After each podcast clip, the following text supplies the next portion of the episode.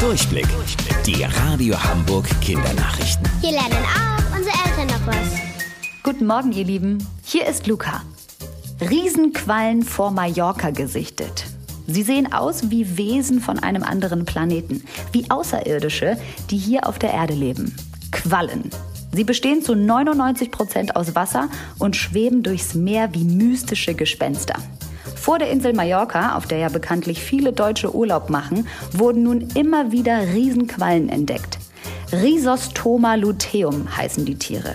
Die seltenen Quallen können bis zu 90 Zentimeter groß werden und 40 Kilo wiegen. Das ist ungefähr so viel, wie ein 10 bis 11 Jahre altes Kind wiegt. Wahnsinn!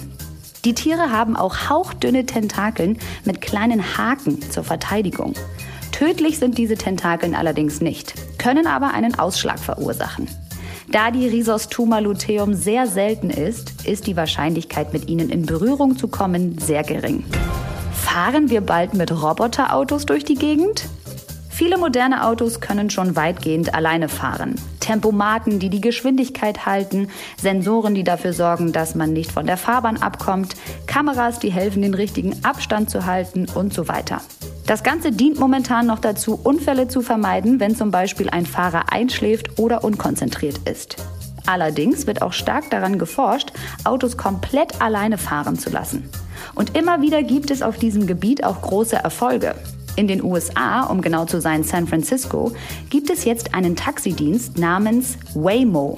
Wer sich dort anmeldet und ein Auto bestellt, wird ohne Fahrer ganz allein von Sensoren und Elektromotoren von A nach B gebracht.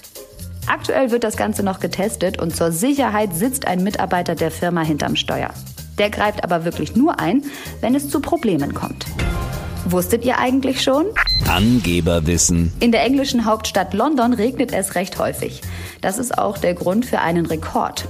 Rund 75.000 Regenschirme werden dort jährlich in der U-Bahn liegen gelassen. Bis morgen um 13.30 Uhr. Eure Luca.